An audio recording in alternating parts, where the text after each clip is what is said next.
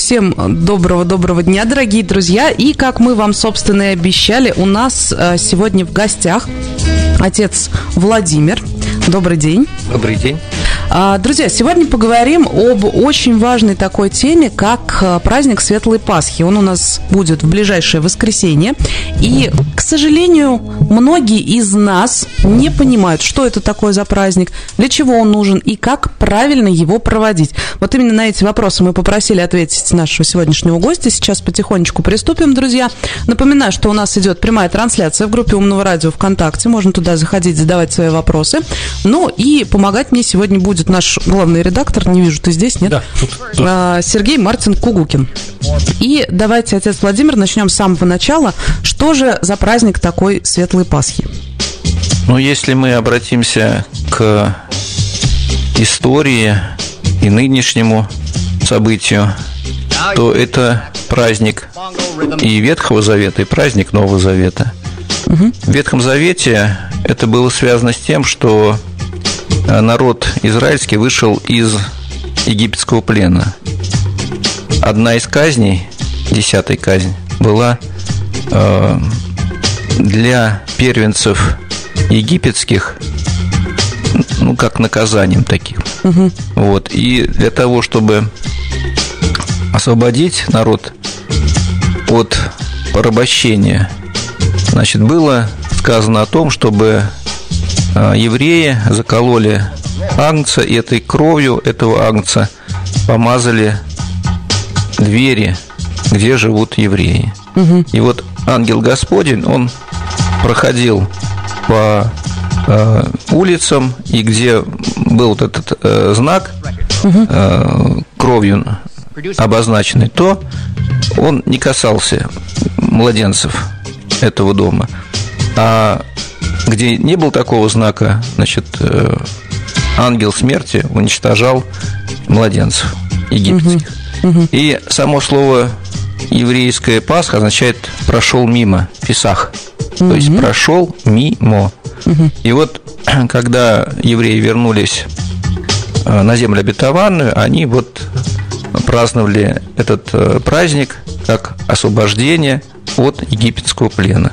Кушали угу агнца э, и э, кушали ну, как горькую траву такую, зелень, которая напоминала им о горести пребывания в Египте. Угу. А новозаветная Пасха – это жертва Христа Спасителя за грехи людские. Поэтому этот праздник, он освобождает нас, верующих людей, от греха и от смерти. И здесь тоже вот э, слово Пасха в Новом Завете означает э, то, что мы переходим от смерти к жизни, от земли к небу, от греховности к праведности. Этот переход. И поэтому это радость, которую мы можем иметь своем сердце, в своей душе и делиться этой радостью со всеми людьми, которые хотели бы эту радость иметь.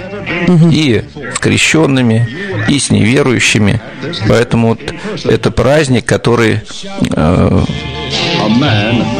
охватывает всех людей. И готов ли человек принять эту радость пасхальную, зависит, конечно, от него прежде всего. Вот у меня вопрос, да, вот мы все знаем про ритуалы, да, которые связаны с Пасхой, да, то есть даже люди не выцеркленные знают, вот там покраска яиц, все прочее, прочее, прочее, а вот с вашей точки зрения, как сказать, э, духовно, вот о чем человеку стоит задуматься в этот праздник и, соответственно, на что ориентироваться?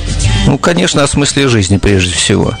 Ведь э, люди думают, что вот с кончиной человеческих э, жизненных таких вот моментов кончается сама жизнь. То есть человек из состояния материального мира переходит в другое состояние. И это состояние, оно прежде всего связано с духовной жизнью, потому что тело, понятное дело, оно э, значит, тленное, а душа, она бессмертная. И для э, нас очень важно, чтобы мы понимали, что жизнь, она бесконечна. И Господь открыл нам путь к этой вечной жизни. И, как говорит Священное Писание, у нас в жизни два пути. Есть путь к Богу и в жизнь вечную, есть путь э, широкий, но ведущий во тьму кромешную, где скр... э, плач и скрежет зубов. В этом отношении мне хочется привести пример, я это, в общем-то, нередко делаю, э, пример из сказок русских народных, ну, например, как добрый молодец идет по дороге и видит, значит, на перекрестке, на развилке камень, на котором написано «направо пойдешь, живому быть, налево пойдешь, убитому быть». Примерно такой сюжет. И вот человек выбирает. И каждому из нас Господь дает такой выбор. Хочешь иметь жизнь вечную, пожалуйста, вот иди вот этим путем и спасешься.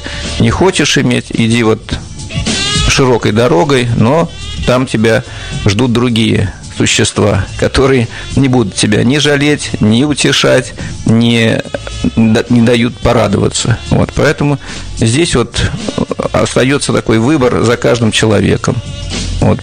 Поэтому такой дар, как свободная воля, есть у каждого человека. Угу. Мартин, нет пока вопросов, да? А, отец Владимир, у меня к вам вопрос. А, накануне Пасхи все, э, насколько я понимаю, вообще все христиане, и православные, и католики, и протестанты, все ждут снисхождения благодатного огня. Что это такое? Знаете, мне довелось в своей жизни иметь такую милость Божию, присутствовать непосредственно на этом чуде – ведь Господь э, совершал и совершает, и будет совершать очень много чудес э, с конкретным человеком, с людьми. Но вот этот э, момент, он является как бы таким дополнительным подтверждением того, что вот Господь творит чудеса всегда. Угу. И раньше, и сейчас, и в будущем. Дело в том, что вот это снисхождение благодатного огня происходит только на православную Пасху. И были такие моменты, были такие случаи, когда пытались э, православных не пустить в храм гроба Господня, а как бы вот э, иметь вот эту благодать Божию через снисхождение огня э, самим, то есть другим конфессиям христианским. Mm-hmm. Вот. И получилось так, что значит, вот патриарх молился у входа в храма Грома Господня, около колонны. Из этой колонны вышел благодатный огонь, зажег эти свечи, которые у него были в руках. И таким образом Господь подтвердил, что православная Пасха, она является истинной Пасхой.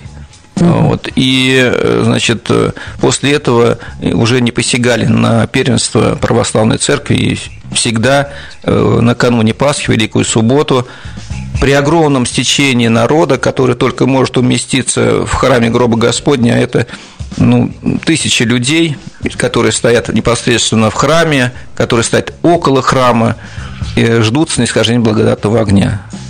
Патриарх православный значит, э, входит в Кувуклию, его значит, закрывают там, он там молится, держит свечи в руках, и через какое-то время, иногда это бывает там минуты, а бывает иногда и гораздо дольше, вот этот э, благодатный огонь сходит с неба и зажигает вот эти свечи, которые он держит. И мгновенно, как вот такая бегущая огненная река, растекается во все стороны. И вот в первые мгновения, там, может быть, несколько минут, этот огонь, он не жжет, он не обжигает ни бороду, ни руки, ни одежду – угу. а потом уже становится таким вот вещественным огнем. Но тем не менее, вот люди стараются приобщиться к этой святыне, и этот огонь вот является каким-то ну, дополнительным что ли, подтверждением, что православная церковь и православная вера, она э, истинная. Угу. А вот подскажите, пожалуйста, время схождения благодатного огня, оно как-то трактуется или, ну, здесь вот как получится? Значит, э, скорее всего, вот э, как получится, потому что вот оно происходит в субботу, mm-hmm. да, но время, диапазон, там, я говорю, что он может быть там в течение нескольких минут его может снизойти, а может несколько часов там стоять и молиться. Причем вот опять же здесь хочется э, подчеркнуть, что опять же люди разных христианских конфессий присутствуют при этом. Угу. Они ждут этого. И особенно меня вот лично поразили э, арабы, христиане, которые очень эмоционально выражает свою такую радость э, в этом месте. Вы знаете, ну, как-то привыкли более сдержанным таким эмоциям, хотя мы тоже радуемся, там, обнимаемся, целуемся и так далее. Вот, но их вот выражение вот этой радости, оно настолько бурное, настолько вот даже, может, где-то скажу такое слово, хулиганское, угу. что нам это непривычно, потому что они садятся друг на друга на плечи, кричат, значит, э, бой барабанов там, значит, все такое, э, скачут, прыгают там и так далее. То есть это вот для нас неким образом это удивительно. Но вот так они радуются, как дети. Я скорее имела в виду, э, например, разные слухи, что вроде если благодатный огонь снизошел в течение короткого времени, значит год будет легкий. Если там в течение длительного времени, значит вот год будет вот тяжелый. Мы как раз подходим, да, к этому вопросу, когда я говорю о, народной, о народном угу. христианстве, да, вот интересно, насколько правильно вот эти все трактовки. Вы знаете, уже... я думаю, никакой связи такой нет. Вот, угу. И даже то, что вот некоторые говорят, вот, будет благодатный огонь, значит, все будет хорошо. Не будет благодатного огня, все, значит, значит, конец света, и, как говорят, туши свет, и все. Угу. Ну, эти вещи не взаимосвязанные. Вот э, наше дальнейшее пребывание на Земле или там дальнейшая наша жизнь, она э, не является вот такой вот э, тесной, тесным определением для того, чтобы вот говорить такие вещи. Это дополнительное, я как бы вот подчеркну, да, дополнительное такое средство, видимое средство для того, чтобы убедить нас, что Господь существует, что Он не спосылает э, благодатный огонь на нас для укрепления веры и нашей дальнейшей э, духовной жизни, чтобы мы укреплялись в вере и благочестии. Мартин? Вот у меня, да, такой вопрос. Я правильно понимаю, что существует некая практика, когда благодатный огонь еще, грубо говоря, куда-то везут и присоединяют э, к огню лампад, допустим, в каких-то храмах. У меня вопрос такой, мне всегда было непонятно. Я всегда считал, что это некое дискретное состояние, да, что если храм освящен, он уже является святым местом, и там можно как бы там напрямую связь с Богом выйти. То есть а что, что делать с помощью благодатного дня? Еще более святым, что ли, его делают или как? Ну, дело в том, что вот мы настолько немощные, настолько мы вот э, бываем э, суетливыми в своей жизни, да, для нас многие вещи, вот даже чудесные, они проходят как бы мимо. И вот здесь э, мы с вами э, как бы опять вот показываем людям, да, вот что этот благодатный огонь, он сошел с неба. Мы приносим частичку этого огня, как эстафету такую. И в то же время нам э, Господь э, дает возможность утвердиться в вере и принять вот эту весть благую вот в виде вещественного э, такого э, веще, ну, вещества, по, по сути дела, да, огня. Mm-hmm. И, ну, как говорится, маслом кашу не испортишь. Да, храм он святой, он освящен, но вот прикосновение к этому огню, или там, как вот, например, к мощам, например, к чудотворным иконам, да, оно дает нам вот эту вот э, божественную энергию. Она нас укрепляет. И как вот э, очень часто говорится, что благодать Божья, она не мощтующего врачует, а скудевающего восполняет. У нас много таких средств, но это одно из тех средств, которые подтверждает каждый год, что мы с вами э, счастливые люди, что мы верим в Бога, что мы с Ним общаемся, и Господь нам дает радость и как бы временную, и радость вечную. Даже самые завзятые э, грязнули, будем так говорить, да, э, знают четко, что перед Пасхой обязательно нужно устроить уборку и в доме, и во дворе. Ну, то есть максимально привести в чистоту все то, что окружает нас. Для чего это делается? Ну, я бы опять э, в качестве примера взял э, такую детскую сказку, как «Мой Дадыр». Угу. Одеяло убежал, улетела простыня, угу. и подушка, как лягушка, ускакала от меня. Почему? Ты один не умывался, грязнули остался. Избежать да. грязнули и чулки и башмаки. Поэтому для нас очень важно не только вот соблюдение гигиенических норм, угу. что является естественным для нормального человека, но в то же время мы должны помнить о том, что важна чистота духовная. Угу. В первую очередь мы заботимся о чистоте духовной. Для этого нам необходим пост, покаяние, значит, э, участие в богослужении, э, участие в Евхаристии, в других таинствах.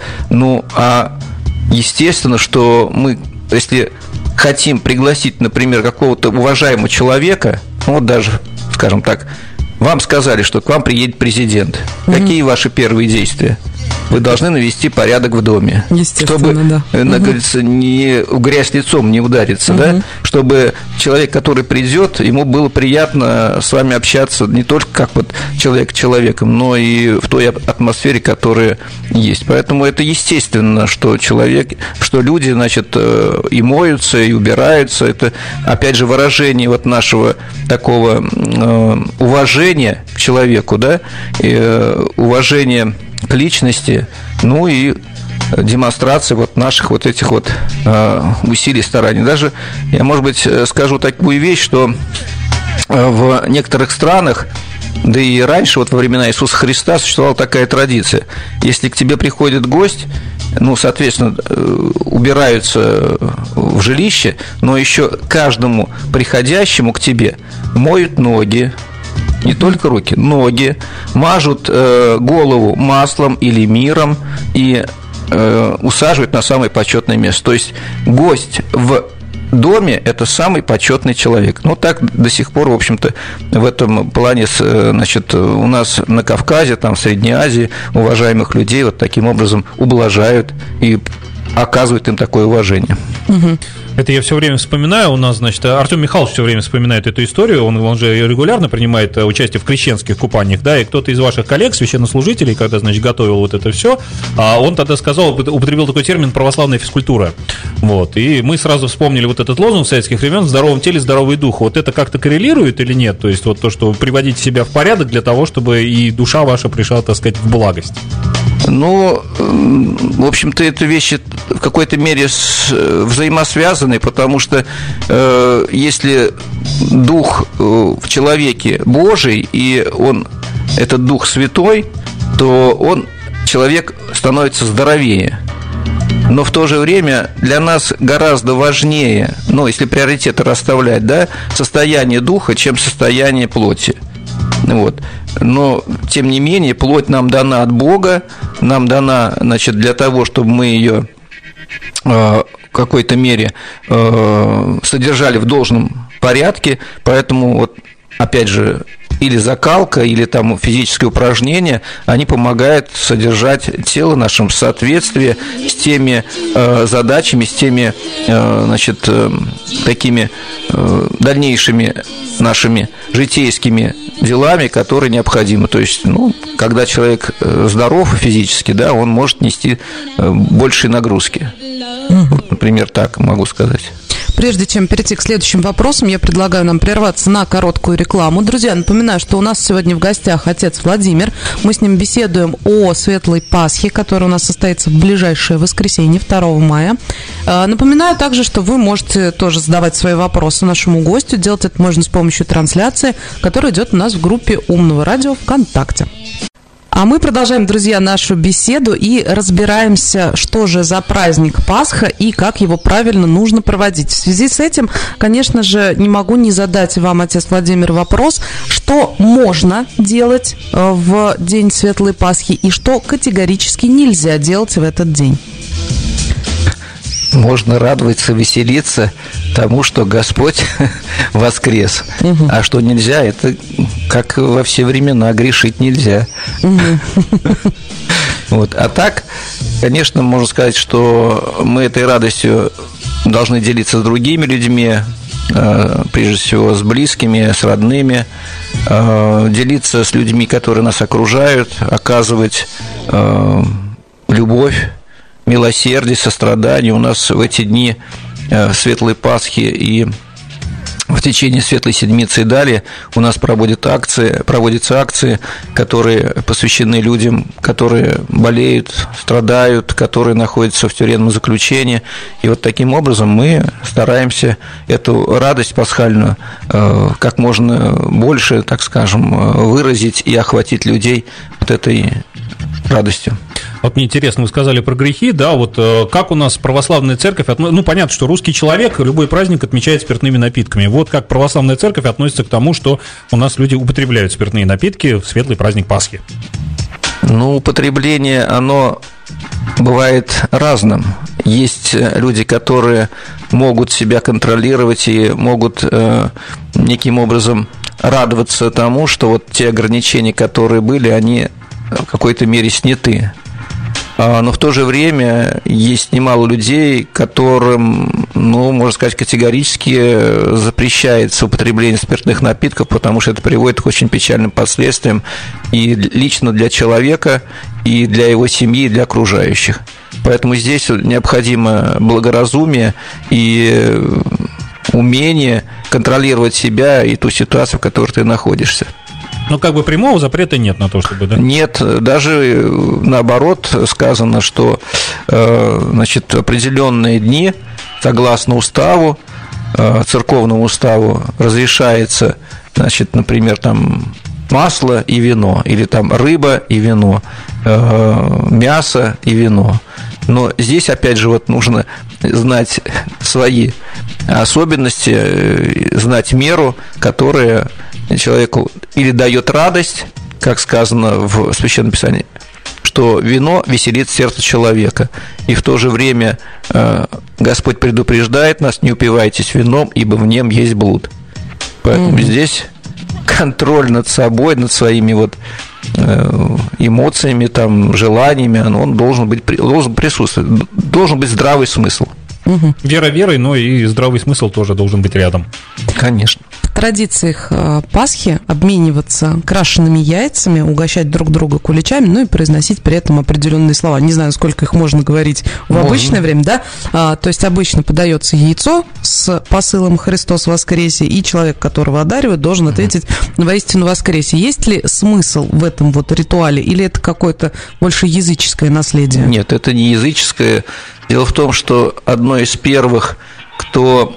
Э стал одаривать э, других людей красным венцом, это была Мария Магдалина, угу. которая, э, помимо того, что была страшной грешницей...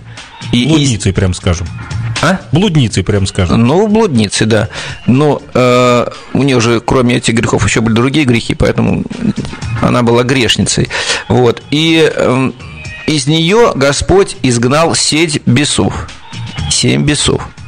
И она, в знак благодарности э, Господу за его милость, она помазывала голову, голову его миром, э, своими слезами омывала его ноги и вытирала своими волосами и целовала его ноги. Как, э, значит, того, кто ее избавил от бесов, от грехов, и она получила прощение. И в знак благодарности она впоследствии стала проповедницей, то есть равноапостольной ее называют, равная апостолам. И вот она, когда проповедовала Евангелие, она пришла к императору Тиверию и сказала ему, что Христос воскрес. Он говорит, этого быть не может, это все сказки. Угу. Он говорит, какие сказки? Я вот была свидетельницей, я вот была на гробе Господнем. А император говорит, это все равно, что вот это вот яйцо, станет красным. Оно было белое, станет красным.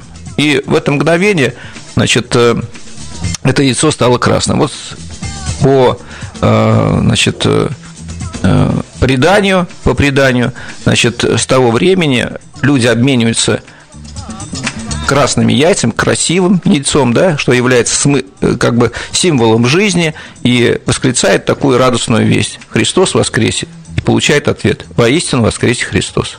Угу. Мне в этой связи вот интересно, да, вы говорите о красном яйце или все-таки употребляете слово красный как слово красивое? Вот что там в итоге-то было? Потому что я, я почему спрашиваю? Я в магазине Спар регулярно натыкаюсь, я помню, даже в Инстаграме постил, называл это гламурное православие, когда, значит, вот специальная упаковка для яйца, она там так э, в воде в горячей об, обхватывает яйцо, там угу. как, как, какого только не было, розовое, со стразами, еще с чем-то. Как относится вот каноническое православие к таким вещам, когда люди украшают яйца просто там, не зная никакого уже удержу? Ну, конечно, и красиво красивое тоже здесь э, красное яйцо, да, мы говорим красно девица, то есть красивый девица, там красная горка, там красивая горка, ну, и так далее. То есть красный это красивый, но в то же время это э, символ того, что Христос своей кровью отмыл наши грехи. И по преданию, опять же, вот э, говорится в Священном Писании о том, и по преданию священному говорится о том, что Иисус Христос был распят на том месте, где был захоронен Адам. И если мы посмотрим на символику христианскую касательно э, креста Господня. Это то, череп Адама там? Да, ну. совершенно верно. То есть своей кровью новый Адам, Иисус Христос, омывает грехи ветхого Адама и всего мира. Вот, поэтому здесь вот эти вещи, можно сказать, связаны, что и красивый, и в то же время э, красный означает кровь Господню, которая омывает грехи наши. Так что вот, друзья, каноничнее все-таки красные яйца друг другу дарить. Луковой шелухой красьте. Да, да. Но это традиционное, как бы. А сейчас, э, как говорят э, люди такие очень изобретательные, да, вот, и стараются как бы вот выделить свое такое изделие каким-то образом, вот, и, как вы говорите, стразами там или еще чем-то таким вот. То есть это уже э, такое творчество, но оно, в общем-то, не присудительное, я считаю. Я так, я так понимаю, что и яйца Фаберже в свое время, это, в общем-то, тоже из, из православной традиции. Ну, конечно, там их дарили высокоуважаемым людям, там, лицам, как вот э, символ такой и радости, и красоты, и такого величия. А что касается кулича, что это за символ и насколько он вообще необходим? Ну вот, э, когда, опять же, вот мы возьмем с вами пример евреев, да, они вот вкушали пресный хлеб и ели, э, значит, горькую траву, воспоминание того, что они вот э, имели особые такие вот условия жизни вот в Египте, да, у них, в общем-то, участь была горькая такая. Но в то же время мы знаем, что Христос – это есть хлеб жизни. Угу. Вот. Поэтому как такой вот э, э, радостью, да, мы вот делимся в виде вот этого кулича, какой, который символизирует тоже э, Христа. Вот. Я есть хлеб вот, жизни. Поэтому э, это тоже э, напоминанием того, что если мы будем вот, э, жить праведной жизнью, у нас э, будет хлеб жизни и в Царстве Небесном. То есть вот таким вот образом. Очень лично сейчас задам вопрос. Никогда не понимала, зачем в куличе изюм? Можно без него обойтись? Да можно без него обойтись. Ура! Но, но вот э, смотрите, вот когда мы даже э, совершаем поминовение усопших, угу. вот э, мы э, в православной традиции варим ну, крупу, там, например, пшеницу, как правило, да, или рис, вот некоторые, и изюмом украшаем вот э, и э, значит эти продукты. Угу. Вот.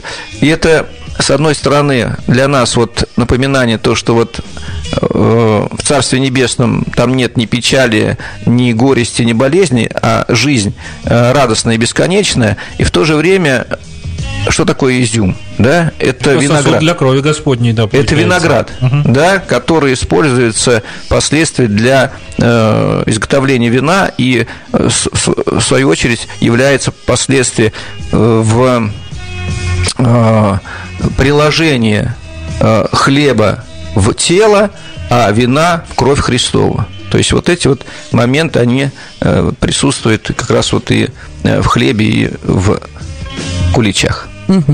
А, друзья, прежде чем перейти к а, непосредственно саровским некоторым традициям, которые очень хочется обсудить, предлагаю прерваться на короткую рекламу и напоминаю, что вопросы нашему гостю, а сегодня это отец Владимир, вы можете задать с помощью прямой трансляции, которая идет в группе Умного радио ВКонтакте.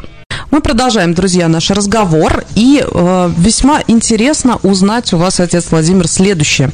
Саровчане массово ходят на кладбище в Пасху.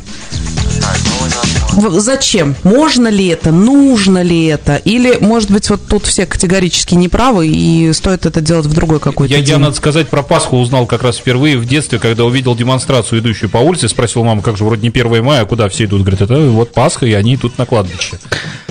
Ну, наверное, прежде всего это связано с традициями уже нашего советского времени, потому что э, по существу э, люди были ограничены в выражении своих религиозных чувств. Угу. И в то же время, э, может быть, даже по традиции, которые передавали там бабушки, дедушки, там, значит, наши предки, что у нас генетически, в общем-то, заложено, да, это память о усопших. Угу. И вот э, прихождение на кладбище это было выражением религиозных чувств и э, той вот э, э, той эстафеты духовной, которую передавали наши предки.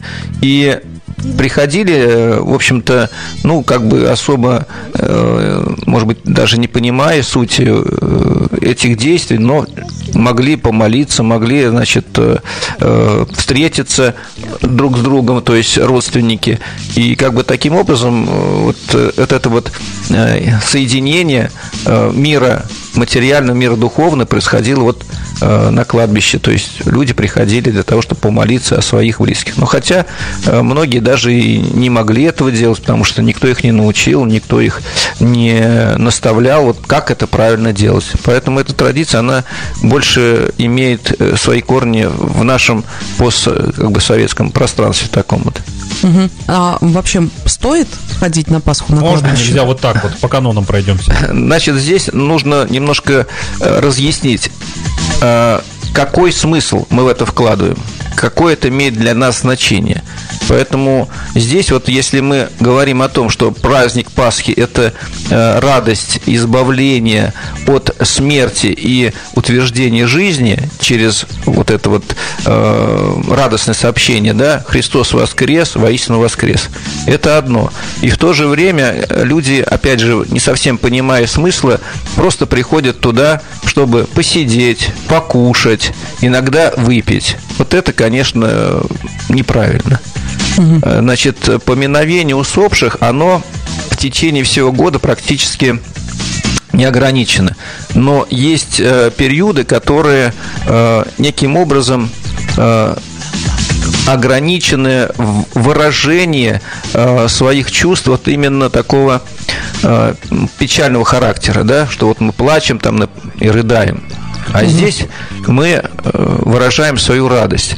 И если мы э, посмотрим примеры э, ну, более древней церкви, например, да, вот периода возникновения у нас христианства на Руси, то есть примеры того, как, например, монахи приходили на место захоронения своих собратьев и восклицали «Христос воскресе!» И умершие, усопшие отвечали «Воистину воскресе!» То есть это вот примерно из э, Киево-Печерского потеряка. Вот. Это вот другой момент. Вообще поминовение усопших, оно существует вот именно как э, пасхальное э, после э, Фоминой недели. Это может быть... Ну, у нас наша традиция – это вторник. Вторник после Фоминой недели. Это получается э, девятый день. И вот угу. на девятый день, на Радоницу, мы идем на кладбище, мы совершаем заупокоенные богослужения, э, и этой радостью пасхальной делимся, радуемся с нашими усопшими, которые, прежде всего, мы должны помнить, они живы, они перешли только из состояния материального мира в состояние духовного мира. И вот поэтому церковь, почему она предлагает всем нам вот э, начать эту духовную жизнь? Потому что она бесконечная телесная, материально она ограничена рамками времени и нашей земной жизни. А вот духовная жизнь, она безгранична. Поэтому мы приготавливаемся к этой жизни, вот э, живя здесь на земле. Вот так вот можно ответить. Есть у тебя вопросы, Мартин? Нет? Ну, а, понятно, да. Тогда э, следующий вопрос. Значит, те, кто не ходит на кладбище на Пасху непосредственно, да, те обязательно пойдут в следующее воскресенье в так называемую Красную Горку. Красная Горка имеет какое-то отношение вообще к церковным традициям, потому что, если мы говорим о празднике именно Красной Горки, если я не ошибаюсь, как раз э, сватались в этот день традиционно. Э, этот день такого увеселения, катали яйца обязательно, которые остались э, с Пасхи и так далее и так далее. Насколько это коррелирует с церковными традициями или все же, опять же, языческое наследие какое-то? Ну, здесь тоже надо, как говорится, разделить одно от другого немножко, угу. потому что, во-первых, он называется этот праздник антипасха, то есть напротив Пасхи, то есть первое воскресенье называется э, антипасха. Это э, одно название. Второе – Фомина недели, то есть мы э, в этот день воспоминаем апостола Фому, который не присутствовал при э, том, как Господь являлся ученикам апостолом, он в это время находился в другом месте, и когда ученики говорили Фоме, что вот мы видели Господа, он говорит, да я и не поверю, пока сам не убежусь в этом. Угу. Вот, мне нужно убедиться. И Господь специально является Фоме и другим ученикам и говорит, что вот Фома, вот потрогай мои руки, потрогай мои ноги, потрогай мои ребра. Не будь неверным, но верным. И тут э, Фома восклицает такую, такую фразу. Господь мой и Бог мой. И таким образом он э, укрепляет и себя, и других людей в том, что э, Господь является Спасителем, и Он действительно воскрес. И при этом э, Господь ему говорит, Иисус Христос, блажение не видевшие, но уверовавшие. Mm. Вот ты увидел, ты уверовал, но блаженный, то есть счастливый, да, если перевести с церковно-советского языка, те, кто не видели, но уверовали. Вот мы являемся таковыми. Что касается Красной Горки, вот ее названия и э, каких-то вот обрядов, э, да, они больше связаны с наследием того, что было у нас еще до крещения э, князя Владимира. Угу. И само название Красная Горка означает красная, это опять же красивая, горка – это возвышенность, на которую собирались молодые люди для того, чтобы веселиться, радоваться, водить хороводы, как вот вы говорите, делать предложения, потому что вот даже э, здесь э, надо поправить, что не делать предложение, а уже получать согласие и проводить свадьбы с этого mm-hmm. дня. Mm-hmm. Предложение, как правило, делали э, значит, э, до э, поста, до Великого поста. Вот. И давался некий там подготовительный или испытательный срок молодым людям, чтобы они подумали, чтобы они приготовились, и уже непосредственно Красную Горку уже совершались э, венчания и э, бракосочетания. И в то же время вот люди выражали свою радость тем, что собираясь в каких-то вот местах, Эм, они одевали самые лучшие одежды, они как бы демонстрировали свою вот такую радость внешнюю и внутреннюю тем, что вот опять же водили хороводы, э, радовались, веселились и так далее, посещали других людей. А обычай катания яиц? Ну, люди катают таким образом, тоже как-то вот выражает свою э, радость. Тоже это как бы вот некая форма пожертвование. Вот вы выиграли у меня там яйцо, вот я каким-то образом так вот, можно сказать, подарил даже. Mm-hmm. Вот. То есть здесь э, в христианской традиции нет обязательного такого, чтобы катали яйца. Но это одна из форм проявления наших таких народных корней. Mm-hmm. Мартин, есть вопрос? По этому поводу нет. Хотя очень хорошо, мне нравится полно отвечать, потому что у меня вопросы все отпадают, которые возникали по да. Ну, у меня на самом деле вопросы заготовленные заранее закончились. Ну, тогда я да, самый главный, наверное, вопрос задам, потому что, в общем-то, у нас, я надеюсь, будет некий цикл передач с вами, да, мы сможем и, я так понимаю, с вашими коллегами тоже пообщаться. Да. И поэтому у меня вопрос-то такой, потому что дело в том, что любые религиозные тексты, они сложные для понимания и для прочтения, потому что написаны особым языком, поэтому мне хотелось бы узнать, а существует существует ли что-то вроде популярной литературы, то есть где людям э, черпать э, как раз знания о том, как правильно э, соблюдать определенные ритуалы, в какое время, вот такого характера литературы или люди, может быть, есть такие? Значит, что касается людей, да, у нас есть курсы у нас есть э, образовательные учреждения, начиная, ну, даже, можно сказать, э, с детского садика, да, у нас вот есть группы, где родители хотели бы, чтобы батюшка на регулярной основе посещал э, тот или иной детский сад, ту или иную группу и беседовал с детишками, с родителями. Есть у нас православная гимназия, тоже с 1 по 10 класс, и дети, взрослые общаются с духовником и получает необходимую информацию. Есть, ну, сейчас возможности практически не ограничены. То есть у нас есть литература, в общем-то, доступного такого уровня, что, в общем-то, любой человек, прочитав эту книжку, там брошюрку, которая называется «Азы православия», «Азы православия», да, уже как бы вот уже в дальнейшем шаг за шагом э, значит, э, движется в этом направлении. Есть возможность прийти в храм Божий и поговорить с священником. Вот. Но сейчас вот э, как бы с условиями пандемии это немножко ограничено, но тем не менее можно договориться о встрече, побеседовать, решить какие-то вопросы и индивидуального характера или там семейного характера. То есть сейчас возможностей очень много. Есть литература у нас замечательная, Фома, например, журнал такой есть Нижегородской э, метрополии журналы «Надежда» для женщин и девушек, э, «Дамаскин».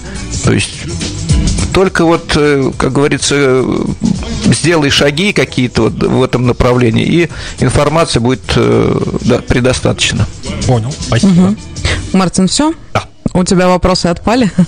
А, ну что ж, спасибо вам большое, отец Владимир, за полный и подробный рассказ про праздник Светлой Пасхи. И у нас есть такая традиция на умном радио. Мы обязательно в конце а, нашей беседы с каждым гостем даем а, некоторое количество времени, чтобы что-нибудь пожелать, может быть, радиослушателям, может быть, их к чему-то призвать, может быть, сказать о чем-то, о чем очень нужно сказать, но по какой-то причине мы этого, например, не сделали. Вот поэтому мы вам тоже такое время предлагаем. Ну, во-первых, я хочу поблагодарить вас за то, что вы меня пригласили. Для меня было, с одной стороны, несколько неожиданно, но в то же время очень приятно. А, и хотелось бы сказать, уважаемые саровчане, что мы с вами живем в очень, э, с одной стороны, непростое время, но в то, э, в то же время мы живем с вами в очень э, замечательном городе, который является одним, одним из таких вот духовных центров, я бы даже не побоялся сказать такого слова, России и мира. Потому что у нас вот здесь, вот в Сарове, было такие вот замечательные явления преподобному Серафиму, Матери Божьей. У нас здесь было сошествие Святаго Духа, которое вот происходило как э, во время преображения Господня или вот благодатного огня тоже. Это тоже воздействие Святаго Духа. Поэтому нам вот э, из этой сокровищницы духовной нужно черпать те э, богатства, те сокровища, которые помогли бы каждому из нас укрепиться в жизни, кому-то в духовной жизни, кому-то в обычной жизни, потому что не просто нам сейчас бывает, и мы иногда теряем своих родных и близких, мы иногда теряем уверенность в завтрашнем дне, а вот вера в Бога, вера в будущее, в светлое, оно помогает нам утвердиться в том, что мы с вами имеем радость общения, имеем радость жизни благодаря Господу, который воскрес и даровал нам жизнь вечную. Всех я сердечно благодарю за внимание и надеюсь, что наши встречи будут регулярными. Мы тоже очень на это надеемся, да. А, спасибо вам большое еще раз. Ну, с вами, дорогие друзья, прощаемся до 15.00. В 15.00 расскажем вам о свежих саровских новостях.